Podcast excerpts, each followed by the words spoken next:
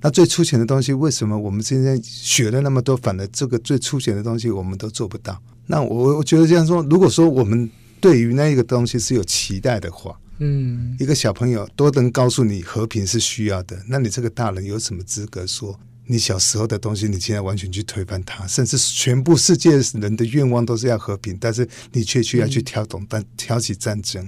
嗯，那你要为你自己的生命在这个历史上注定什么样的的角色？嗯，就是说，我们如果我说我是讲设身处地了，所以文学家家家教一定，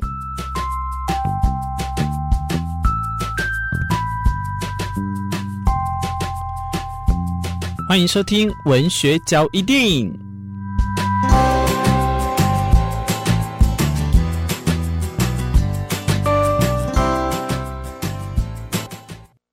在这个天主任用的佛教徒里面呢，诶，诶，总共几页？我来看一下，快五快四五百页吧。好，你答对，快四百页哦，很厚的这个这本书不算我看过最后，飘飘应该是最后了吧？大概两倍。对啊，嗯、然后你的你的这个呢，我现在看完了八九成。在这一集里面呢，明志要来跟大家分享是天主任用的佛教徒。我今天很荣幸邀请了我们的作者，他同时也是我，我觉得应该接下来会一个我们很常见面的作家 陈世贤。世贤哥你好，明志好，世贤。我哎，我这样，因为是我的主台，我当然就要叫你世贤啊，世贤，没问题。我问你一下哈，嗯、其实，在你这里面呢，简单来讲，就是呃，你把《法华经》的一个概念分成了里面，在这本书成就了二十八篇八品哦，在二十八品里，哎，品是什么意思啊？其实就是章节。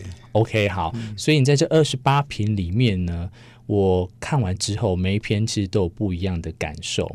那我也非常感谢你哦，我觉得你把这一这本书呢，呃，放着也没关系，但是等到有人看的时候，一定都会跟我一样的看法，就哇哦，哎，原来是这样子，另外一个世界，你这里面有很棒的世界观。是你去感受我们不曾感受到的，当然不是那么多人可以一天到晚见到达赖，或者是可以看到其他人哦。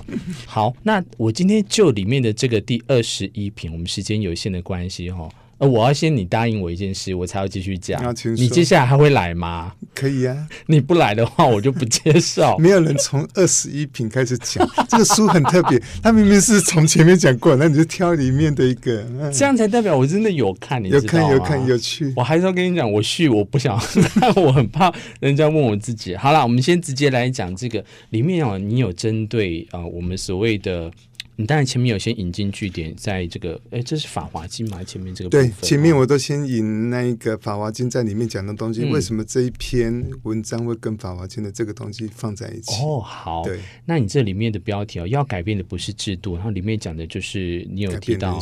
嗯，然后还有像这个，你有以两岸为例啦，哈，两岸这个话题呢，其实你现在去问我们时下年轻人，应该八九不离十都会跟你讲说，台湾就是台湾，然后这个不要跟我们有对，不要我们有关系。啊、呃，后面这个你最后的时候，你用了一个东西，我我不免要以年轻人的身份来去小小问你一下，你说你很期待。有一天，大陆领导人宣布撤除瞄准台湾的上千枚飞弹，并放弃以武力解决台海问题。这句话，在我选择后来不看各家电视新闻台，我后来看公司的新闻之后，发现公司的新闻每天都在讲，从疫情开始之后，每一天都是说今天有共军扰台等等等的。在这样的情况下，我当你读到你这句的时候，我会会觉得说，你会不会有点太诚意太高，或者是乌托邦？会不会讲是一个？当然你也已经讲我期待这样，嗯、所以才会回来又问你说这个的话用在你刚才说你想要去讲《法华经》在这一本书里面如何去把它归咎成一个你想要跟大家讲的概念？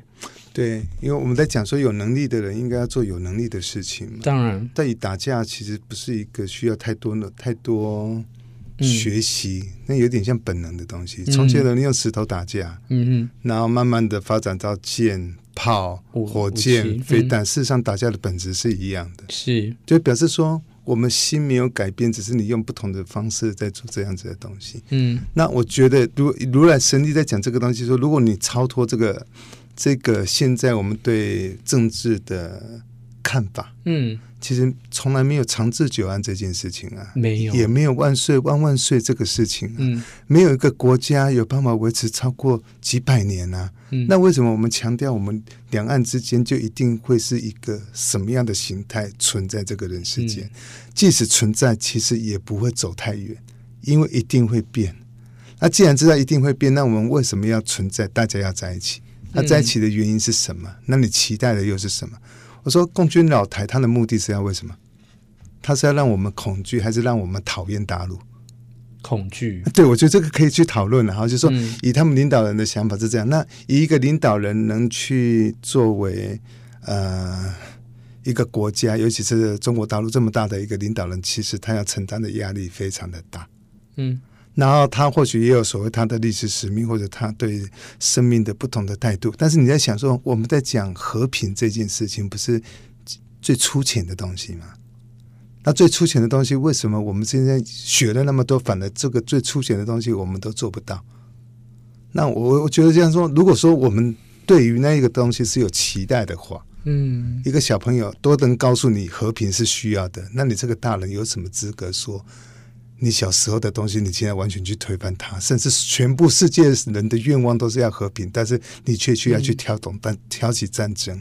嗯，那你要为你自己的生命在这个历史上注定什么样的的角色？嗯，就是说，我们如果我说我是讲设身处地了，所以当你知道事情的状况是这样的时候，你又开始去想，那我们假设政治的方向走不通，文化能不能走呢？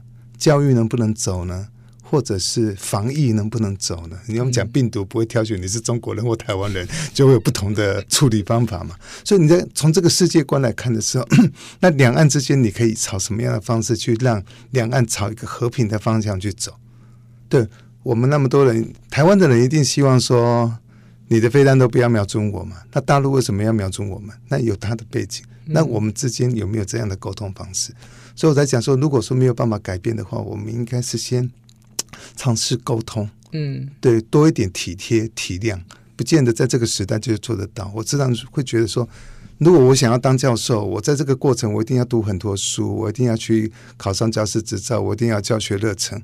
你即使未来没有当成教授，你会也会是一个很有教学热忱、读过很多书的一个学者。这些都是有关联的，哦，一定有关联。你只是在铺陈到那个位置去。所以，如果我们两岸都希望和平的话。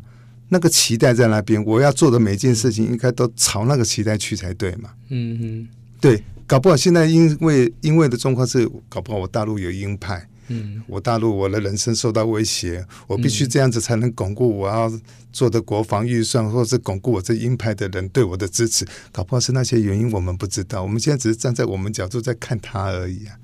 那如果说以一个宗教人的态度来看这些事情，那事实上不能去改变对方的想法。你要以帮助他的想法去帮助他。你如果是站在一个低，就像说，如果你你你今天对你的家人情绪不好，你都不用讲话，你你光光在你家里坐在那边，家里面的都感受到得到那个敌意。那个敌意一定有，因为那叫非语言沟通。嗯、是，我们现在时常在释放同样的讯息给我们旁边的人。嗯，那我就说，如果我们愿意大家一起去朝某个方向走的话，嗯、那有哪一条路是可以通的？试着通。我就说，哎，宗教其实有一个超脱、超脱时间、超脱空间的这种宇宙观。那我们如果说其他包括政治走不通啊，经济走不通，医疗走不通，我能不能找一条可以通的路？我们来试着沟通。嗯，那试着沟通就就会进入到我我说这本书最主要讲宗教交谈。每个宗教都是不同的宗教，每个宗教都认为他的才是最对的，才是好的。希望你都变成我们的宗教信徒。嗯，有些人可能是这样，我就觉得其实不是啊。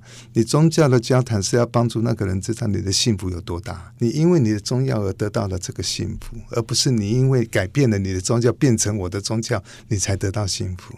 你看到你这本很有趣，是在我们刚一开始，人家如果转过来，他会以为我们是在讲政治的书，对政战争什么等等的。那其实你刚才又回到后，你刚才有提到，你说你其实用宗教的座谈的方式去对谈啊。后，这本书的话呢，我我在看里面有很多很深的寓意，那我必须要看了之后。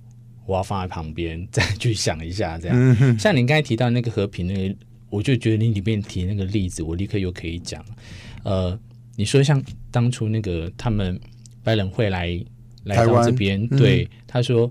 如果去平诶山地那边的时候，他说你不要过来，因为我们你都会叫我们不要吃槟榔。对，可是吃槟榔就是身体会不好，等等身体不好的时候，你就会这样。那一样，我们都会希望和平，可是我们有时候我们都会把这个事情看得很，又会很排斥。嗯，在这样的情况下，这本书我觉得有还有一个很棒的架构，是它有很多很很好的世界观在里面。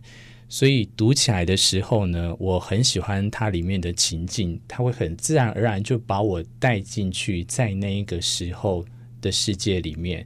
然后里面你要再加上你里面提的每一个引经据典啊，这个是我觉得非常难得的地方。那会不会目前遇到有人跟你反映说这本书有一些很让你头痛的点什么的？完全没有哎、欸。哇，真的！我觉得，我觉得那个那个是太太太有福气了。即使是不同宗教的，或者是他有不同的看法。有有一个神父跟我讲一个东西，他说：“嗯，你不能这样比喻。”他说那个东西在他们的教，在在他们曾经开过会，说那个叫做异端邪说。哦，是哦。我的看法是这样子，但是他们认为叫异端邪说。所以，对了对了，我我常常问一下，你说这个啊，你当初是写给宗教的人看的嘛？对不对？最期待的啦。对，那如果这个如果要是一般就是读者，像我们今天介绍到这本书，他想要来看的话，你会希望跟他们说什么样的方式去看看待这本书？我觉得啦，像。全世界有信仰的人那么多，嗯、全世界最精彩的文化艺术、建筑几乎全部都是宗教。嗯，那为什么我们要舍掉那些最好的东西去看不是他们最好的东西呢？哦，嗯，那如果是他们最好的东西，他们所呈现出来，其实你在讲宗教，其实最主要讲的大概都是心灵的东西。嗯，心灵回到生命里面，然后回到生命里面影响到个人，所以展现在外面以不同的形式出来。他们把他们最好的东西在跟你分享，你为什么要拒绝呢？为什么要排斥？对啊，我就说，其实就像说，很多人他一定有他的叫做愿愿望清单，愿望清单里面一定会有要环游世界。环游世界是你的身体到不同的国家看不同的东西。对，他宗教事实上是每个人心灵里面最精彩的东西。那为什么不让你的心灵也去环游世界呢？如果你你在认识你的宗教，你知道宗教事实上只是帮助你打开你看世界的窗户的话，你为什么要拒绝其他的窗户呢？我我觉得我有我我自己在写的时候有有一段就是讲到那个少年派，少年派的奇幻漂流，嗯、那个小朋友他他他本来是印度教的，嗯、后来接触了这个天主教，后来又接触了佛教，嗯、佛教对，然后后来又接受了伊斯兰教。他说：“对啊，就像你在一栋房子里面。”你在那个房间里面，你从你的窗户看到的世界，你以为这个就是你看到的世界。宗教就是这样，当你打开了门走出去，事实上这个房这个房子里面有很多房间，嗯、很多房间就是不同角度看不同世界的宗教。嗯，啊，当你打开门走出去之后，你发现其实你看到世界不是这个房子里面的这个样子。实际上，你打开门之后，你才会领略到这个宇宙跟世界之美。嗯。或许有今天读到这本书啊，天主任用的佛教徒哦，陈世贤用他的方式呢，到现在呢，跟大家分享到这边，不知道你有没有开启了你这个所谓的每一个房间，跟大家分享。那我期待下一次我们在节目当中继续再跟大家分享。